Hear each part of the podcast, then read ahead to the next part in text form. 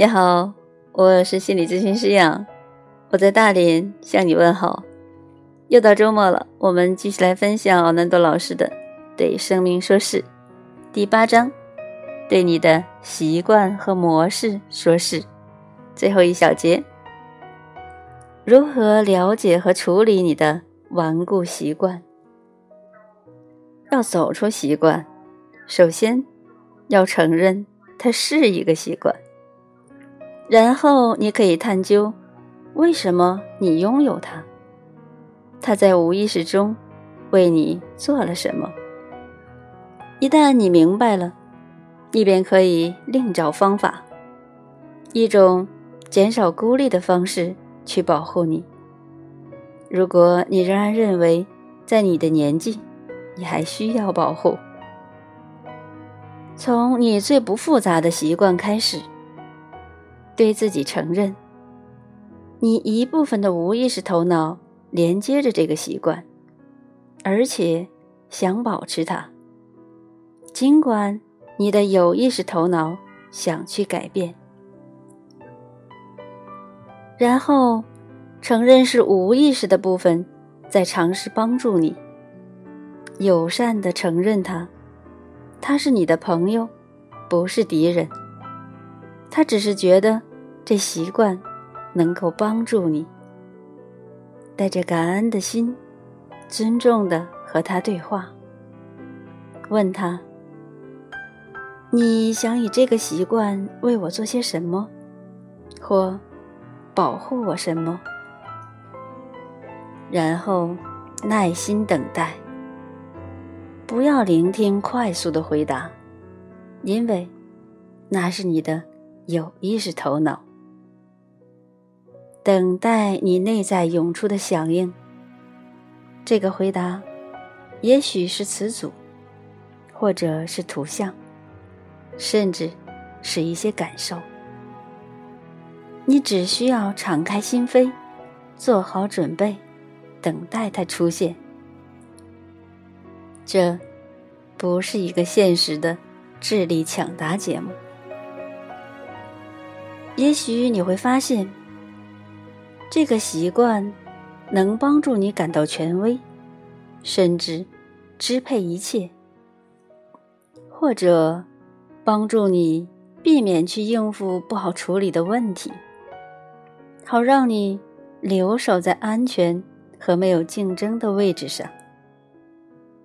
也许它是保护你免于感受痛苦、恐惧或空虚。让你探索到更深层，注意一下你所处的年龄阶段，你会发现这些在保护着你的习惯，它不让你去碰触的不愉快的感觉，包括你的无助感、不满足、被拒绝的恐惧、孤独等，其实。都是你儿时的感觉，你曾经历的童年。这允许你的有意识头脑知觉到，你的习惯在无意识之中为你做了什么，它带给你的好处。然后，你可以看看它的不利之处。你为这些习惯付出了什么代价？也许，它使你失去身边的朋友，失去爱，让你感觉与世隔绝和悲伤，甚至让你感觉身体紧缩而不适。也许，它限制了你的自发性表达；也许，它缺乏滋养和成就感。把利弊逐一列出。那么，这些习惯牵扯到什么？你会看得很清楚。然后你可以做选择。如果好处比坏处多，你可以保持这个习惯，但你将会有意识的使用它。当你真的需要它时，而不是。被习惯无意识的使用你。假如你看到坏处多于好处，你把它看得清清楚楚，你根本不需要做任何事，这个习惯将会自动剥落，就好像把你的手放在火里一样。一旦你领悟到那个行为是有害的，你根本不需要去丢弃它。它会自动消失，你再也不会做这件事。然后你可以找寻替代方法，从中拾回至今你还认为你需要的好处，而这个替代方法将会对你更有帮助。举例来说，如果你需要更多自信。你可以开始记忆那些你觉得自己做得很好，而且让你满意的事情。所有的成就，所有你完成了的事情，无论他们多么微小，把它们记录下来。想象你的父母为你而骄傲，即使他们从没有表现出来。不要让你的无意识头脑以轻蔑的评语来妨碍你，那不算数，那不代表什么，活着帮不了我。知觉，这是头脑，继续前进。如果你需要感受更多的爱或接受，记起那些爱你的人，回忆你被某人欣赏的情景。在你生命中的所有角落搜寻，忆起那些建设性的片刻。头脑总是把它们遗忘。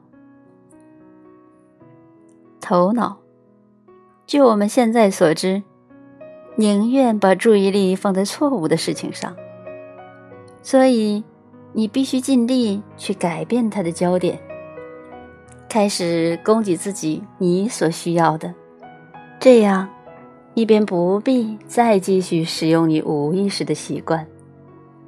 如果你发现你的无意识习惯又蹑手蹑脚的窜回来了，毕竟你曾经带着它走过不少生命的岁月，它可能不会立刻消失。你便对自己说：“停，这是一个旧习惯，它和真实生活中的我。”毫无关系。这样做可以干扰习惯模式，然后立即做一些完全不同的事，把头脑搞混乱。这将会拨出空间，让你去改变旧习惯。举个例子，如果你的旧习惯如沮丧或无精打采。再次出现，你可以跳进浴室，一边淋浴一边唱歌。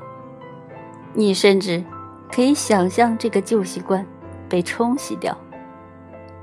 当头发被冲洗时，我的头皮享受了一个很舒服的按摩，这完全改变了我的能量。即使只是让清水划过我的头皮，这对我也是有帮助的。如果愤怒产生，你可以播放音乐，并且疯狂的跳舞，或者去长跑，又或者只是做一些深呼吸。当你的旧习惯出现时，去做一些你平时不会做的事，可以帮助你分散头脑的注意力，这将会扰乱习惯的常规，但。小心，不要制造新的习惯。假如你在每次伤心的时候都淋浴，你的头脑会认为我在淋浴，所以我必须变得伤心。于是，把淋浴和伤心连接起来了。继续做些新的事情，来改变你的能量，变得更有创造力。它是另一个非常好的方法，把主权从头脑那里夺回来，并且归还给你。记住，即使他们顽固的紧盯住，你也绝对不要因为你的习惯而判断你自己，因为这样你会错过整个要点。假如你判断，你将无法看清整个机制的运作。你的习惯是无意识的，而你的无意识有它自己的原因。找出来，与你的无意识保持沟通，直至你完全整合。好，那第八章呢，我们就分享到这里。下一次呢，分享第九章。对改变和不安全感说是，很高兴和你一起在大咖的书中心灵成长。